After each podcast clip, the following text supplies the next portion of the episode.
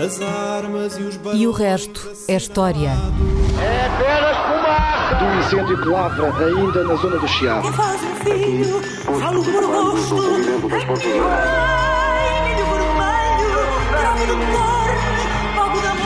Quer transformar este país numa ditadura. Não, não. Com João Miguel Tavares e Rui Ramos. Olá, sejam bem-vindos a este episódio número 110 de E o Resto é História, com Rui Ramos e João Miguel Tavares.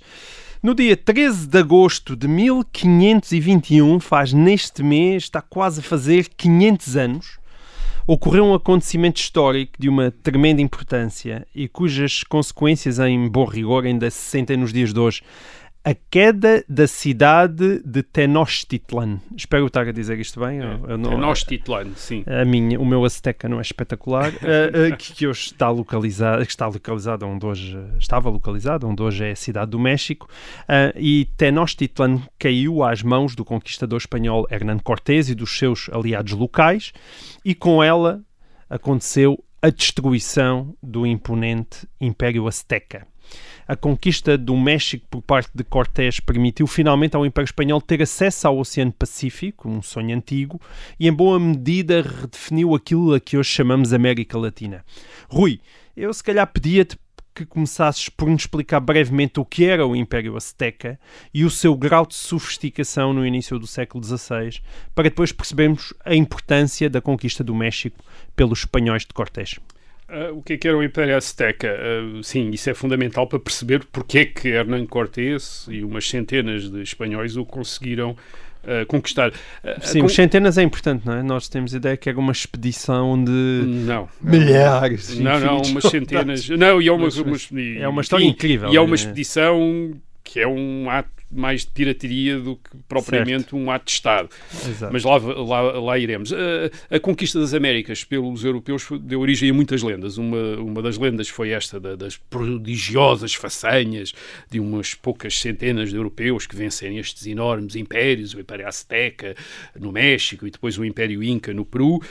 E a outra é uma lenda contrária, que é a, do, a dos primeiros americanos, isto é, destes aztecas e incas, com uma gente muito pacífica, a viver num paraíso lá na Terra, todos muito amigos uns dos outros, e depois chegam estes uh, uh, Bárbaros. bárbaros de- de- de- da Europa e introduzem o mal numa sociedade que desconheciam o mal, a violência, etc, etc.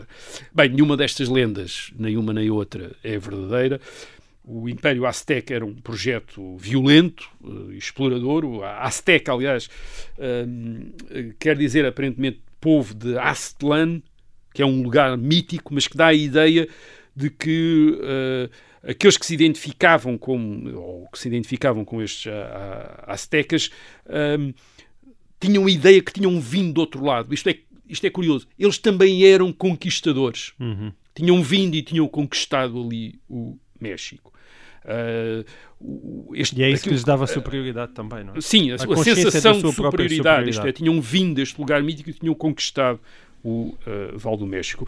Uh, o- aquilo que chamamos o Império consistia uh, desde 1427, portanto, só 100 anos antes, portanto, não era também um império Uhum. imemorial, era uma coisa recente, era uma solução política recente, e que estava baseado na, na aliança de três cidades-estado, a, cidade- a cidade de Tenochtitlan, a cidade de Texcoco e a cidade de Tla- Tlacopan, no Val do México, mas dominado por Tenochtitlan, quer dizer, que era a cidade, se tinha tornado a cidade principal. Uhum. Que é onde hoje é a cidade do México. que é onde hoje é a cidade do México. Eh, Este Vale do México é um planalto com uma elevação de cerca de 2 mil metros quadrados e depois está rodeado de, de vulcões e de montanhas que podem chegar a, cerca de 5 mil metros. Eh, na altura havia lagos dentro deste, grandes lagos dentro deste, deste Vale do México. Uh, Tenocht- uh, Tenochtitlan ficava numa ilha, num desses uh, uh, lagos. E este ambiente, este planalto cercado por estas montanhas, a uma grande altitude, era, uh, tinha um clima temperado e era muito uh, propício para a agricultura. Portanto, tinha uma agricultura extraordinariamente uh, próspera e, e era densamente povoado no século XVI. Uhum. Calcula-se que, tenha, que tivesse cerca de um milhão de habitantes, o que faria de, do Val do México, no século XVI, quando os espanhóis chegaram, um dos lugares mais densamente habitados do mundo. Certo. Aliás, ainda hoje é, agora com 21 milhões de habitantes, continua a ser, praticamente hoje é a cidade do México, uma das maiores cidades do mundo. Ahm, não era Já uma sem lagos, hoje em dia foram drenados. Sim, os, os lagos hoje já não existem. A cidade do México está em cima dos lagos que existiam no século XVI, que foram, entretanto, drenados. Ah, não era uma sociedade de camponeses. Isto é muito interessante.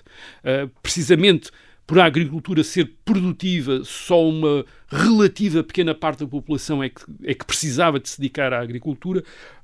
A, a outra eram guerreiros, eram artesãos, eram comerciantes. Portanto, é um mundo de grandes cidades, cidades relativamente grandes. Uh, Tenochtitlan teria 200 mil habitantes, isso faria uma das maiores maior do que a maior parte das cidades europeias. É uma cidade enorme. Aliás, nas descrições dos companheiros de Hernán Cortés, eh, Hernán Cortés, em eh, 1519, quando chegam a- a- ao Val do México, é o espanto com as cidades. São grandes cidades com grandes edifícios de pedra, muita arte, muitos tesouros, portanto, cidades ricas e os conquistadores espanhóis ficam absolutamente fascinados com aquilo. O, o, o próprio Val do México tem um sistema hidráulico muito sofisticado para o controle das águas, portanto, através de irrigação, com canais, diques, aqu- aquedutos, portanto, ah, ah, faz lembrar um bocadinho aquele mundo, faz lembrar um mundo, um- faz lembrar um pouco o mundo da antiga Mesopotâmia, da alta antiguidade. Uh, e aliás tem também um sistema, desenvolveu também um sistema de escrita, uh, um sistema uh, combinar pictogramas com fonogramas, quer dizer, portanto, não é tão desenvolvido como o sistema de escrita que aparece depois na uh, que, apareceu antes na Mesopotâmia, mas por exemplo, e curiosamente era menos desenvolvido que o sistema de escrita dos maias, que é uma civilização também uh, da América que tinha existido antes e que tinha um, um sistema de escrita mais desenvolvido que o do dos aztecas. Mas quer dizer, mas já tem um sistema uh, de escrita em desenvolvimento relativamente Certo. sofisticado. Portanto, são sociedades uh, é uma civilização relativamente sofisticada e isso é visto, é reconhecido pelos próprios conquistadores espanhóis. Portanto, os, os aztecas, a partir do Val do eh, México, conquistam depois e dominam outras cidades-estado, portanto, que são obrigadas a pagar impostos, a, a partilhar dos cultos, eh, e, portanto, esta, os aztecas são esta classe de nobres e hereditários eh, guerreiros que dominam eh, a América entre o Golfo do México e o Oceano Pacífico, portanto, chegam aos dois. O- o- agora também vale a pena falar dos espanhóis. De onde é que vêm os espanhóis? Os espanhóis não vieram de Espanha nesta altura já. Os espanhóis vêm das Antilhas de Cuba. Eh, Hernán Cortés.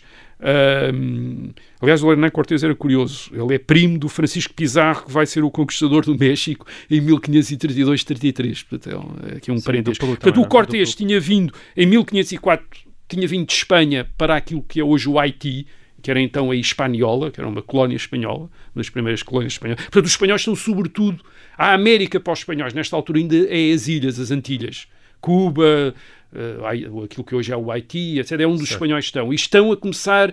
eh, e aí já estão estabelecidos há, há 10, Algumas 15, décadas. há umas décadas, eh, e estão a começar a explorar o continente, quer dizer, estão a começar a chegar ao continente, a fazer, pequena, a fazer expedições, ver o que é que existe lá no continente eh, americano, no Golfo do México. Portanto, começar a, a explorar aí. Portanto, o Cortés colaborou, vem de Espanha em 1504, aos 19 anos, colabora na conquista de Cuba em 1511, depois estabelece em Cuba. Ele não é um militar, ele é um burocrata, um notário. Isto é curioso, portanto, a expedição não é um chefe de, de armas, quer dizer, não é um chefe de guerra, é um, é um manga de alpaca, digamos, digamos hoje em dia, é um assessor do governador de Cuba em 1518, e é quando o governador de Cuba decide. Eh, enfim, explorar melhor o continente porque, e decide explorar melhor o continente para manter controle da situação, porque o que está a acontecer é que há uma série de aventureiros espanhóis que por conta própria estão a começar a ir para o continente e a tentar estabelecer-se no continente. E portanto o governador de Cuba acha, bem, é melhor pôr enfim, uns limites a isto e mandar uma, uma expedição oficial de reconhecimento e no meio a Cortés. O que é que acontece? Esta expedição de Cortés imediatamente se torna uma expedição rebelde, porque ele depois tem outras dúvidas sobre Cortés, diz para ele não seguir e ele insiste em seguir e vai, portanto, à revelia do governador. Portanto, uma espécie de expedição ilegal. A expedição que chega ao, ah, ao continente americano em eh, 1519, comandada por Cortés, é, portanto, uma expedição hostil. Aliás, o primeiro combate, o primeiro grande combate que Cortés tem na América é contra outra expedição que o Espanhola. governador de Cuba lhe mandou, uma outra expedição espanhola, para o dominar. Quer dizer, ele consegue derrotar esse, uh, o chefe dessa expedição e depois a maior parte dos membros dessa expedição juntam-se a ele e, portanto, reforçam. Mas estamos a falar de entre 600 uh, mil homens que ele terá com ele Uh, uh, em 1519 na América. Portanto, não, não, são. Numa batalha frontal não daria para deitar abaixo não. o Império Azteca, não. Agora, como é que ele consegue enfrentar o Império Azteca e, uh, e derrotar o, o Império Azteca? basicamente, inserindo-se mais uma vez na política daquela região. Os Aztecas não são propriamente gente que tivesse uma boa reputação naquela região onde o Cortés chega. Uh, há um historiador que eu vi uh, que chama assim de passagem, mas de brincadeira, chama que os aztecas eram os nazis da América hum. uh, no princípio do século XVI. Estes conquistadores e que depois tinham não só as conquistas, mas depois tinham aquele sistema de culto com, no seu grande templo de Tenochtitlan, aquilo que vai ser chamado o Templo Maior, os espanhóis chamam o Templo Maior, e que consiste no sacrifício de uh, seres humanos. Às vezes são milhares de pessoas que são sacrificadas lá. A, maior parte desses sacrificados são prisioneiros de guerra que são uh, trazidos para Tenochtitlan e são sacrificados no Campo Maior e depois às vezes são comidos, porque há também uh, canibalismo. Portanto, não estamos a ver esta, digamos, esta sociedade. Estes aztecas com uma grande reputação. Ora bem, é, é, isso basicamente que o Cortés. Reputação local, não é? Portanto, que não é, Cortés não explora. Isto mais é, não foram as suas armas de fogo que não eram muitas, não foram os seus cavalos, ele trazia 15 cavalos, portanto não, não, era suficiente. Quer dizer, as armas de fogo dos aztecas impressionaram só ao princípio, mas depois... Convém explicar isso dos cavalos, não é? Nós Sim, estamos não havia cavalos, cavalos índios, não, não havia, havia cavalos, cavalos na América. América. Não havia cavalos Exato. na América. Aliás, não havia animais de grande porte domesticados no Val do México, que era outra uhum. coisa interessante. Uh, uh, portanto, não havia cavalos. Portanto, aquilo foi uma surpresa, quer dizer, quando aparece a cavalaria espanhola, mas repito, era muito pouca gente. Quer dizer, portanto, ao princípio podia ter sido impressionante, mas depois eles rapidamente perceberam uh, que não era uh, uh, assim tanto. Não, o, o, o que os Hernán Cortés uh, conseguiu fazer foi entrar em contacto com aquelas populações que estavam dominadas, intimidadas, reprimidas, perseguidas pelos aztecas e que basicamente viram nos espanhóis, no, neste, uh, nestes anos entre 1519 e 1521, uma espécie de líderes que os podiam conduzir numa revolta contra Tenochtitlan. Portanto, é, é, basicamente isso que.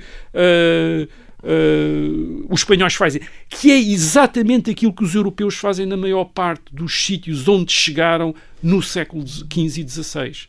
Não é imediatamente tentarem tomar conta e subjugarem as populações locais, em grande medida porque são sempre muito poucos.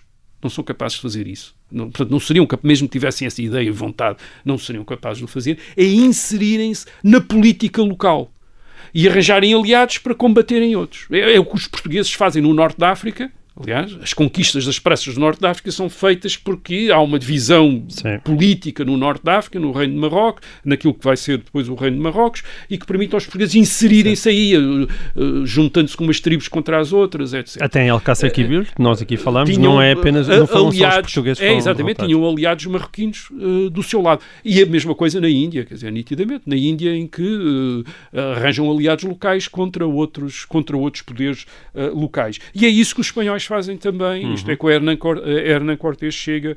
Uh, portanto, a campanha do Cortés não é simplesmente uma campanha militar, é uma campanha diplomática. Aliás, os próprios aztecas tentam entrar em negociações com os espanhóis. Montezuma, que é considerado que era o líder, agora o Montezuma II, o líder azteca de uh, Tenochtitlan, uh, recebe Cortés em 8 de novembro de 1519. Portanto, Cortés não, não conquista o México em 1519, uh, não conquista Tenochtitlan em 1519, é recebido em Tenochtitlan. Porquê? Porque Montezuma está interessado em... Isto é, percebeu que também os pode... Está, está também a tentar usá-los, a tentar usar os espanhóis uh, dentro daquela sua política uh, azteca.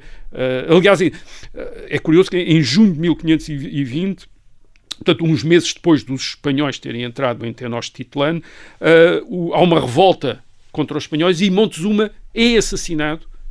Há quem diga que pelos espanhóis, mas os espanhóis dizem que foi assassinado pelos outros aztecas que o consideravam um traidor por se ter posto ao lado dos, uh, dos espanhóis. Portanto, os espanhóis tinham estado em, uh, em Tenochtitlan em 1519-1520, depois são como expulsos, convidados, como convidados, assim, como, como convidados, depois são expulsos em junho de 1520 e então regressam sim em força à frente de uma grande aliança de tribos, de populações antigamente dominadas pelos aztecas, milhares, 20 mil, 30 mil homens, portanto com umas centenas de espanhóis, mas um exército enorme, que cercam uh, Tenochtitlan e conseguem entrar e conquistar Tenochtitlan. E o que é que, o que, é que os espanhóis fazem? Os espanhóis tornam-se os novos aztecas, por isso simplesmente ao princípio. Portanto, não tentam revolucionar aquela sociedade uh, americana. Aquilo que eles fazem é tornar. É, é, aliás, eles mantêm a maior parte das autoridades vamos, americana, eles chamam índios, não é? Porque eles pensam que estão nas Índias, aquilo que vão ser as Índias ocidentais. Hum. Uh, vamos chamar-lhes americanos, quer dizer, a, estes, uh, a estas populações do uh, México do século XVI. E aquilo que eles fazem é reconhecer os nobres locais e esses nobres locais passam a pagar impostos e a fornecer trabalho aos espanhóis como faziam aos aztecas. Portanto, basicamente é isso Sim. que os... E claro, convertendo inevitavelmente convertendo esses nobres ao uh, cristianismo. Aliás, há uma coisa curiosa que é o destino da família de Montezuma, o, este imperador uh, que recebeu uh, Cortés em 1519.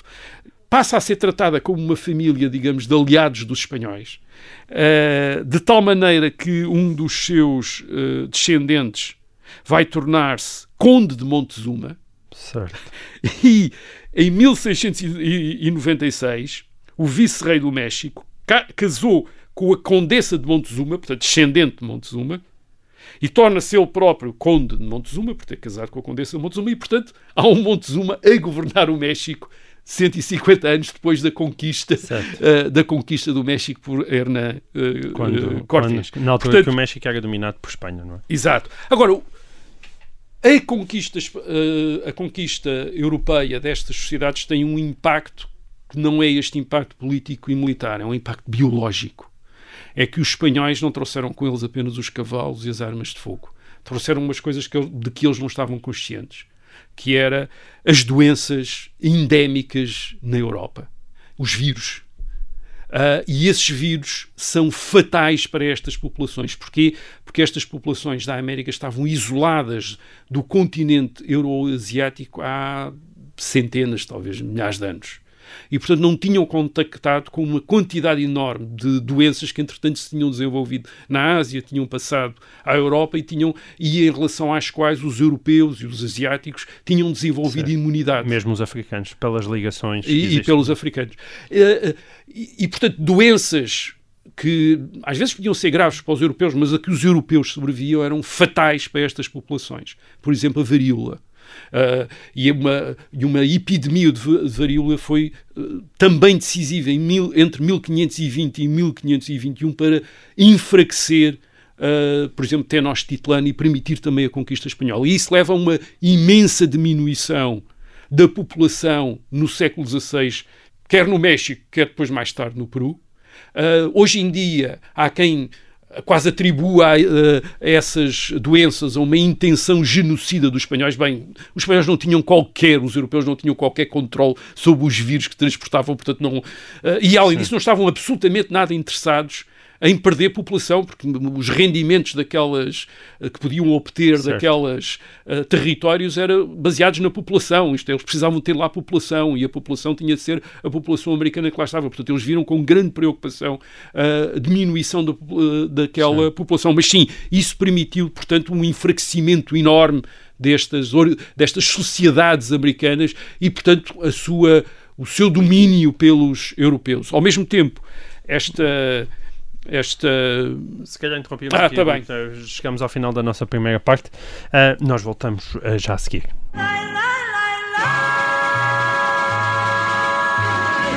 Olá, sejam bem-vindos então a esta segunda parte de E o Resto é História. Uh, nós estávamos agora na guerra biológica, acidental, digamos guerra assim. biológica e eu ia passar para uma outra guerra que é a guerra ideológica que me parece que é também importante para perceber esta conquista. Já aqui disse, o Hernán Cortés conquista uh, o México, o Val do México, à revelia da mais importante autoridade espanhola naquela região que era a do governo de Cuba. Ele depois tenta justificar-se, Hernán Cortés, entrando em contacto direto com o uh, rei, rei de Espanha, Carlos V, enviando-lhe várias cartas a explicar o que é que fez, a sua conquista do México, à espera que o rei legitime esse, uh, o, seu o poder que ele tinha adquirido no México.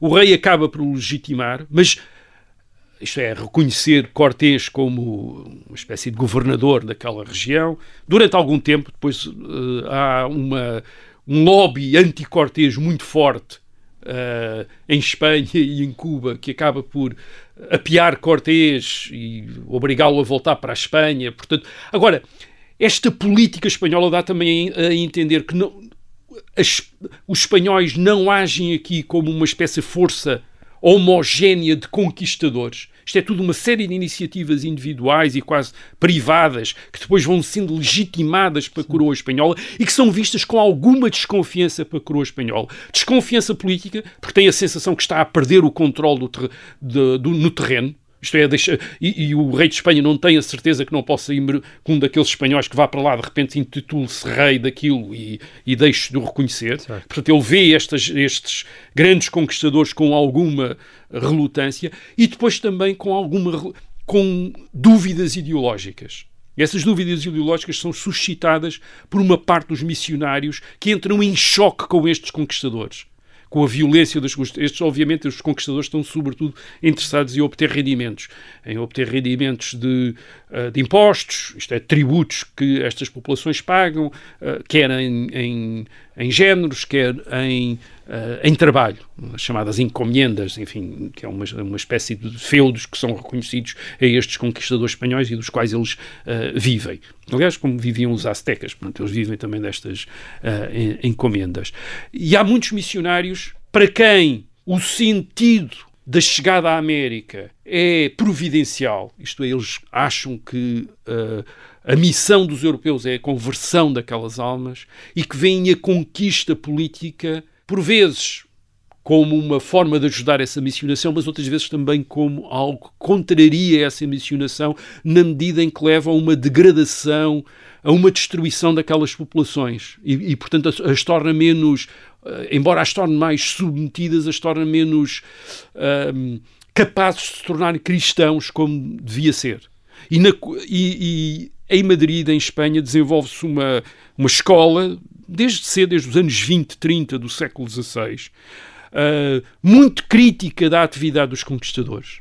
Um dos seus grandes uh, ideólogos é, Bart, é um, um frade, Bartolomé, frade dominicano, Bartolomé de las Casas, que vai escrever um livro que tem um impacto muito grande na Europa, que é a brevíssima relação da destruição das Índias, que é uma denúncia enorme de todos estes conquistadores como uh, bandidos, uh, torcionários, assassinos, uh, e, e, que estão, digamos, a comprometer o grande projeto de evangelização daquele mundo. Isto impressiona muito Carlos V e o governo espanhol de tal maneira que em 1550 Carlos V dá ordens para parar todas as expedições e toda, portanto, parar a expansão, as conquistas na América.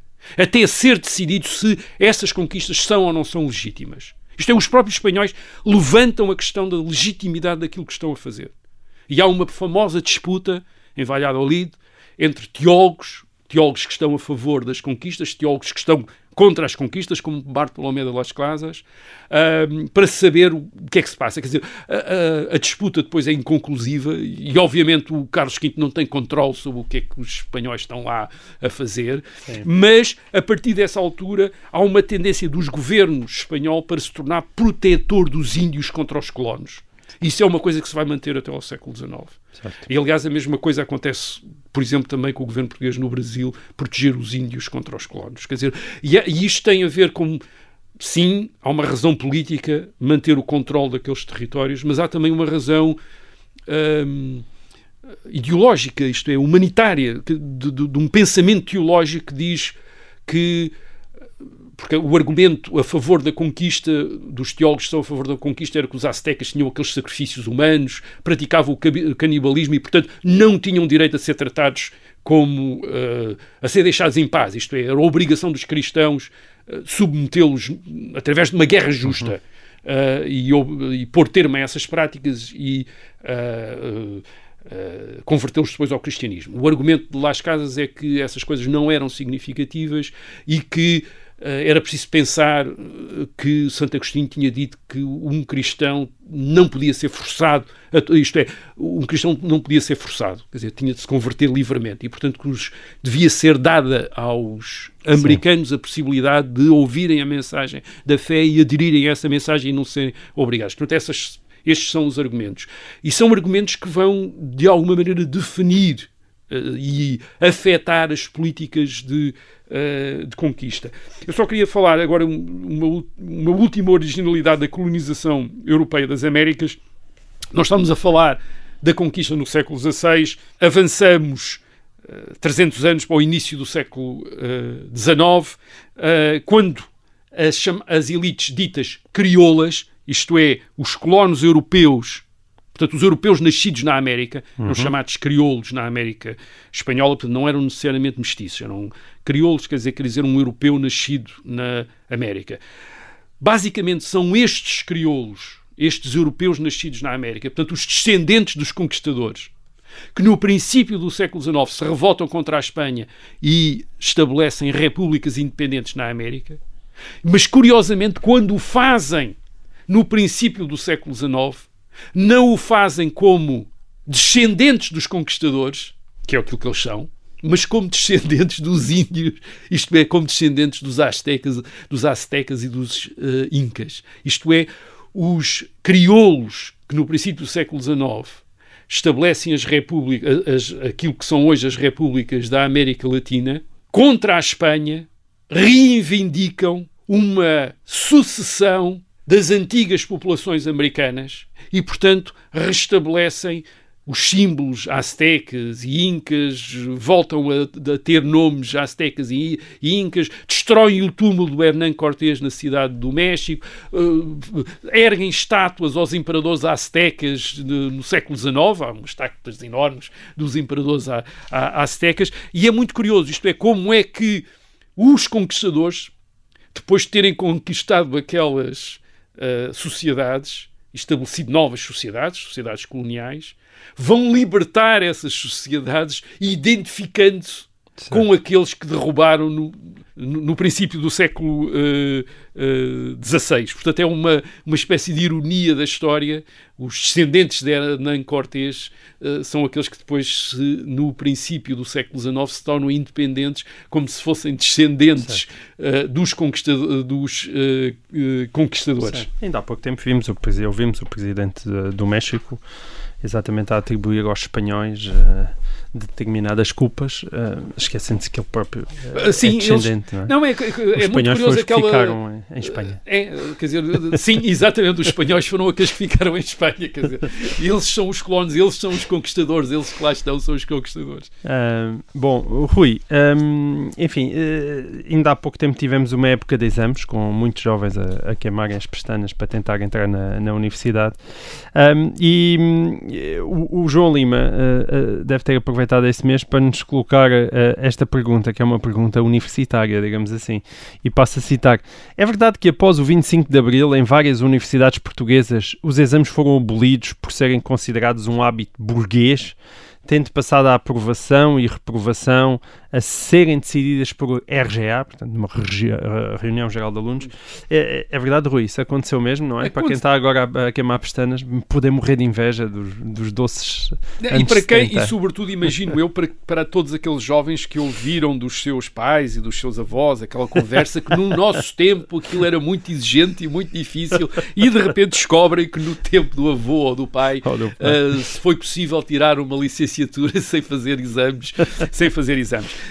Um, vamos falar do contexto em que essas coisas aconteceram. O contexto para não é, ser tão chocante, é? uh, o da revolução de uh, 1974 e do processo revolucionário em curso de uh, 1975 e perceber a situação das universidades. As, as universidades em 1974, uh, no começo da, da, da, Revolução, eram basicamente os principais centros de, de atividade e de agitação política hum. e de confronto político. Era ali que estavam a maior parte dos militantes da extrema-esquerda, era nas universidades. Um, algumas das instituições universitárias, já mesmo antes do 25 de Abril, eram vistos como totalmente dominadas por essas organizações de extrema-esquerda. Uhum. É, eram já os estudantes de extrema-esquerda que mandavam uh, e os professores só Sim. aceitavam os professores que eles queriam, etc. Uh, confrontavam-se com a polícia, mas também, sobretudo, confrontavam-se entre si em combates violentos por saber quem é, que, quem é que devia dominar a Associação de Estudantes ou não. E Portugal, nisto, não era um caso singular a politização e a agitação nas universidades era geral no mundo ocidental e até no e fora do, do, do chamado mundo ocidental. Uh, basta pensar no maio de 68, 1968 em, uh, uh, em França para ter uma ideia do, do, do que era o ambiente do, do que é que era o ambiente. portanto, em, em 1974, logo depois do da revolta de 25 de abril de 1974, os primeiros a manifestar-se, a vir para a rua, a protestar, a reivindicar coisas, são estudantes universitários e às vezes também já estudantes dos liceus que também estão já a ser politizados, sobretudo em eh, Lisboa. E são eles também, aliás, até a, a defrontarem a nova situação criada. Porquê? Porque muitos destes militantes da extrema-esquerda universitária acham que eh, muito bem, acabou a ditadura uh, salazarista, mas este regime do 25 de Abril não é melhor. É um regime burguês, tem de ser também combatido, tem de ser uhum. também destruído. E algumas destas, destas organizações, por exemplo, maoístas, mantêm-se na clandestinidade e a, e, a, e a atacar o novo regime.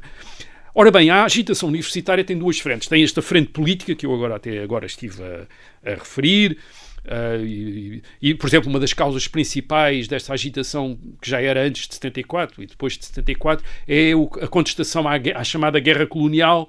Isto, nem mais um soldado para as colónias, portanto, há a ideia do fim, há a exigência do fim imediato da guerra depois de 25 de abril uhum. de 1974, e, portanto, o, o, estes eh, movimentos de estudantes de extrema esquerda são muito ativos nesta propaganda da ideia de que é preciso acabar com a guerra, mas eles também têm uma outra frente uma outra frente, que eu diria, portanto, uma frente mais corporativa, mais institucional, que é uma frente que, que, que tem a ver com questões propriamente universitárias, estudantis tem a ver com uh, qual é a representação dos estudantes nos órgãos de gestão das universidades, uh, o âmbito da ação das associações de estudantes, etc. Portanto, eles têm essa outra frente de reivindicações que já vinha também antes de 1974. E isso tinha uma audiência. Tinha uma audiência porquê? Basicamente porque as universidades estavam a passar por grandes transformações nos anos 60 e 70 em toda a Europa e, aliás, enfim, em todo o mundo. Eh, até aí as universidades tinham sido centros de formação para as elites estabelecidas. Isto é, geralmente o estudante universitário era filho de um estudante universitário, digo que era filho de um estudante universitário, que era filho de um estudante universitário desde o século XIX. Uh, só para dar uma ideia, por exemplo, dou-vos o número... Sempre de, com o mesmo número de estudantes. É, um o número, número de estudantes da Faculdade de Direito da Universidade de Coimbra ao longo do século XIX. Portanto, começou com mil, com mil alunos, princípio do século XIX, quando acabou o século XIX. Tinha 800, quer dizer, uh, isto é, praticamente foi o mesmo número de alunos e provavelmente as, mais ou menos as mesmas famílias, as mesmas, os pais, os filhos, os avós que uh, frequentavam a Faculdade de Direito da Universidade de Coimbra. Portanto, era um ensino de elite. Ora, o que é que acontece no pós-guerra, depois da Segunda Guerra Mundial?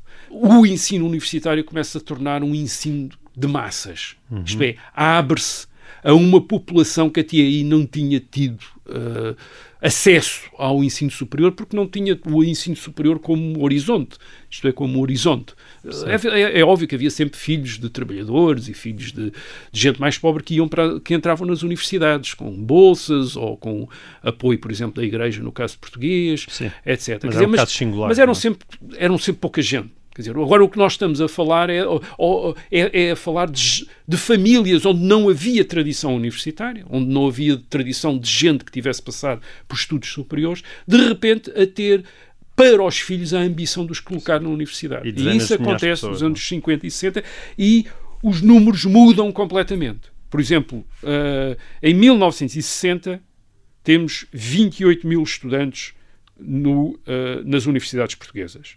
Estes números às vezes são discutíveis porque há as universidades e depois há outras instituições de ensino superior, mas eu estou a usar números que são geral. Penso que estes números são geralmente aceitos, mesmo eh, podendo Sim. talvez merecer alguma discussão. Mas, mas ah, o que interessa aqui, de o que grandeza, interessa não é? aqui não é a ordem de grandezas, não é Certo. propriamente o número absoluto em si. Portanto, em 1960 nós temos 28 mil estudantes. Em 1965, portanto, 5 anos, cinco anos letivos depois, já temos 40 mil estudantes. Em 1970, 60 mil, portanto, o dobro do princípio da década. 60 mil estudantes. Em 1975, 86 mil estudantes. Isto é, em 15 anos, o número de estudantes em Portugal nas universidades triplicou.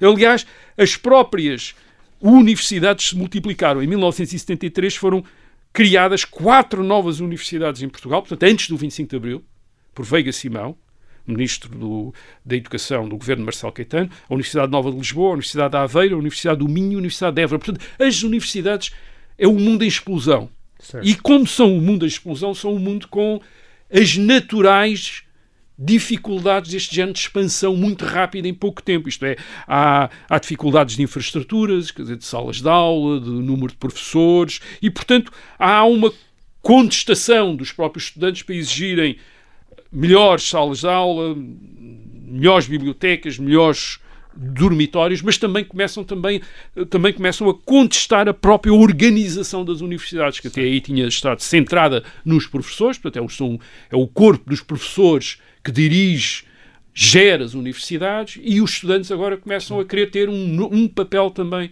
nessa O que se gestão. agravou com o 25 de Abril. E depois, claro, contestação também do tipo de ensino, aquela, um ensino tra- centrado na tradição das humanidades clássicas ou das eh, ciências e na, e, na, e na aula magistral, depois acompanhada com aulas práticas, e também nas formas de avaliação, isto é, baseadas nos exames, de repente há uma contestação de tudo isto.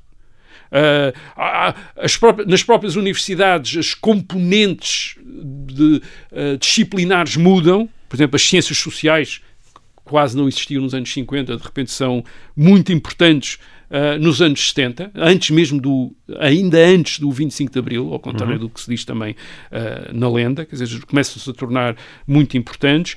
E, e- e depois de 1974, portanto, tudo isto vai dar ah, algo que era quase inevitável. Isto é, as universidades tornam-se uma espécie de assembleias, de grandes assembleias de alunos, a discutir tudo. A discutir que professores é que devem ter, porque não querem ter aqueles professores que estão conotados com o governo salazarista. E reparem, muitos dos professores universitários tinham feito, enfim, muitos dos professores, alguns professores universitários importantes, tinham feito parte do governo de Salazar. O governo de Salazar era um governo cheio de, ou militares ou professores universitários como o próprio Salazar tinha sido professor universitário, portanto, de repente estes estudantes veem-se em algumas un- universidades e faculdades com professores que tinham sido ministros de Salazar, ou membros do, ou secretários de Estado, etc. E, portanto, há questões de saneamentos, hum, há muitas faculdades que perdem quase todos os seus professores nesta altura, são saneados, por exemplo, e, e- e, aliás são saneados pessoas e que depois vão ter um papel, aliás, importante na Revolução. Por exemplo, o professor Jorge Miranda, que é um dos pais da Constituição de 1976, como deputado à Assembleia Constituinte em 1975, mas ele é deputado à Assembleia Constituinte eh, e antes disso tinha sido saneado da Faculdade de Direito da Universidade de Lisboa por ter sido assistente de Marcelo Caetano. Quer dizer, tinha sido saneado e depois é um dos eh, deputados que veio fazer a, Constituição do regime, de- do regime democrático. Portanto, a- as faculdades passam a ser dirigidas por comissões ad hoc, nomeadas as chamadas comissões ad hoc, portanto, improvisadas no, no local, nomeadas em reuniões de aluno, tudo é discutido nessas assembleias. As assembleias são geralmente manipuladas por minorias de ativistas que conseguem dominar uma, uma RGA, uma Reunião Geral de Alunos. Aliás, eu penso que uma parte da classe política portuguesa adquire depois as suas digamos, uh, o seu savoir-faire, a sua, a sua sabedoria política nestas reuniões gerais de alunos, nesta capacidade de dominar grandes reuniões e de, uh, de fazer, enfim, as maiorias concordar com eles, às vezes sem saber com, o que é que estavam a uh, a fazer, e portanto tudo é discutido, as aulas, as avaliações, as classificações. E... Peraí, deixa-me só interromper aqui, porque nós chegamos ao final aqui do, do nosso tempo em FM, continuaremos agora em podcast para os interessados, os outros até para a semana. Estávamos. Ora bem, estávamos na Revolução Uh, nas universidades em Revolução e uma, grande, uma, da uma, das grandes preocupações das autoridades uh, revolucionárias é basicamente uh, diminuir os motivos de protesto e de conflito nas universidades em 1974-75. Isto é, tentar diluir aquilo. E o que fazem é através do laxismo. Hum. E, portanto, em 1900, o ano letivo de 1973-74, portanto, que acaba em 1974, já tem passagens administrativas. Isto é, dizem que não há exames, toda a gente passa para o ano uh, seguinte. E os, os, estudantes do último ano obtêm diplomas automaticamente sem serem sujeitos à avaliação. Hum. Isto, isto, foi uma maneira de despachar aquela gente toda certo. e tirá-los das universidades e, e, e sossegá-los. Depois também há admissões automáticas ao ensino superior em 1974-75, mas com um truque.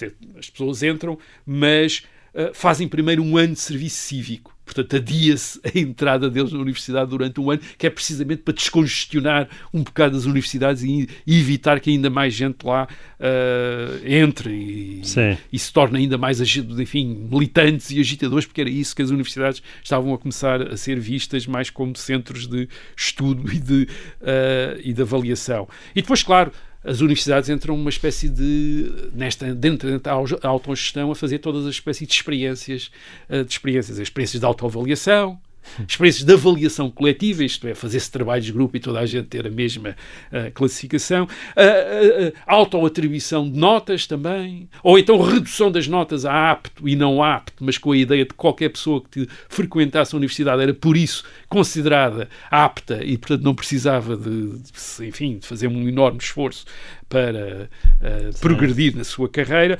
Isto, aliás, não aconteceu só na universidade, aconteceu também um bocadinho na, no ensino secundário, que dá a ideia do uh, caos revolucionário do ensino em 1974. É, ainda assististe a esse, não foi? Sim, sim, eu assistia seriamente os professores no liceu, a reuniões de alunos, autoavaliações, e depois, claro, tinham acabado os manuais escolares, havia umas folhas que circulavam, uh, enfim Uh, estudava as coisas mais inesperadas, as coisas mais inesperadas com um corpo docente que por vezes estava ao lado deste movimento ou então tinha perdido todas as autoridades, toda a autoridade e estava completamente intimidado e fazia geralmente o que os estudantes queriam, não queriam ter aulas, não queriam ter aulas, não queriam fazer exames, não se fazia exames, etc. Fazia-se o que os estudantes bem. Agora, claro, a explicação disto é que é, há uma revolução uh, em Portugal eh, com a politização dos estudantes, mas está também aqui um processo que é um processo que ultrapassa a Revolução Portuguesa, que é o da eh, explosão demográfica do ensino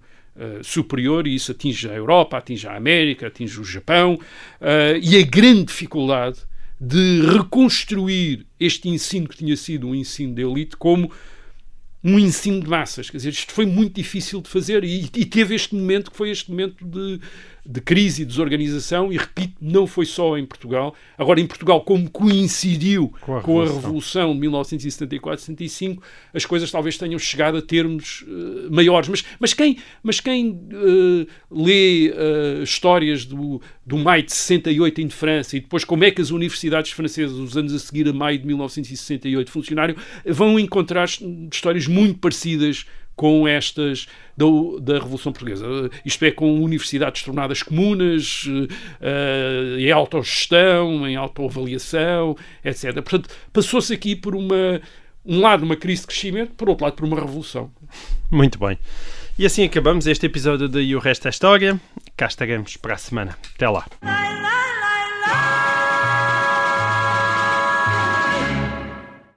Obrigada por ter ouvido este podcast. Se gostou, pode subscrevê-lo, pode partilhá-lo e também pode ouvir a Rádio Observador online em 98.7 em Lisboa e em 98.4 no Porto.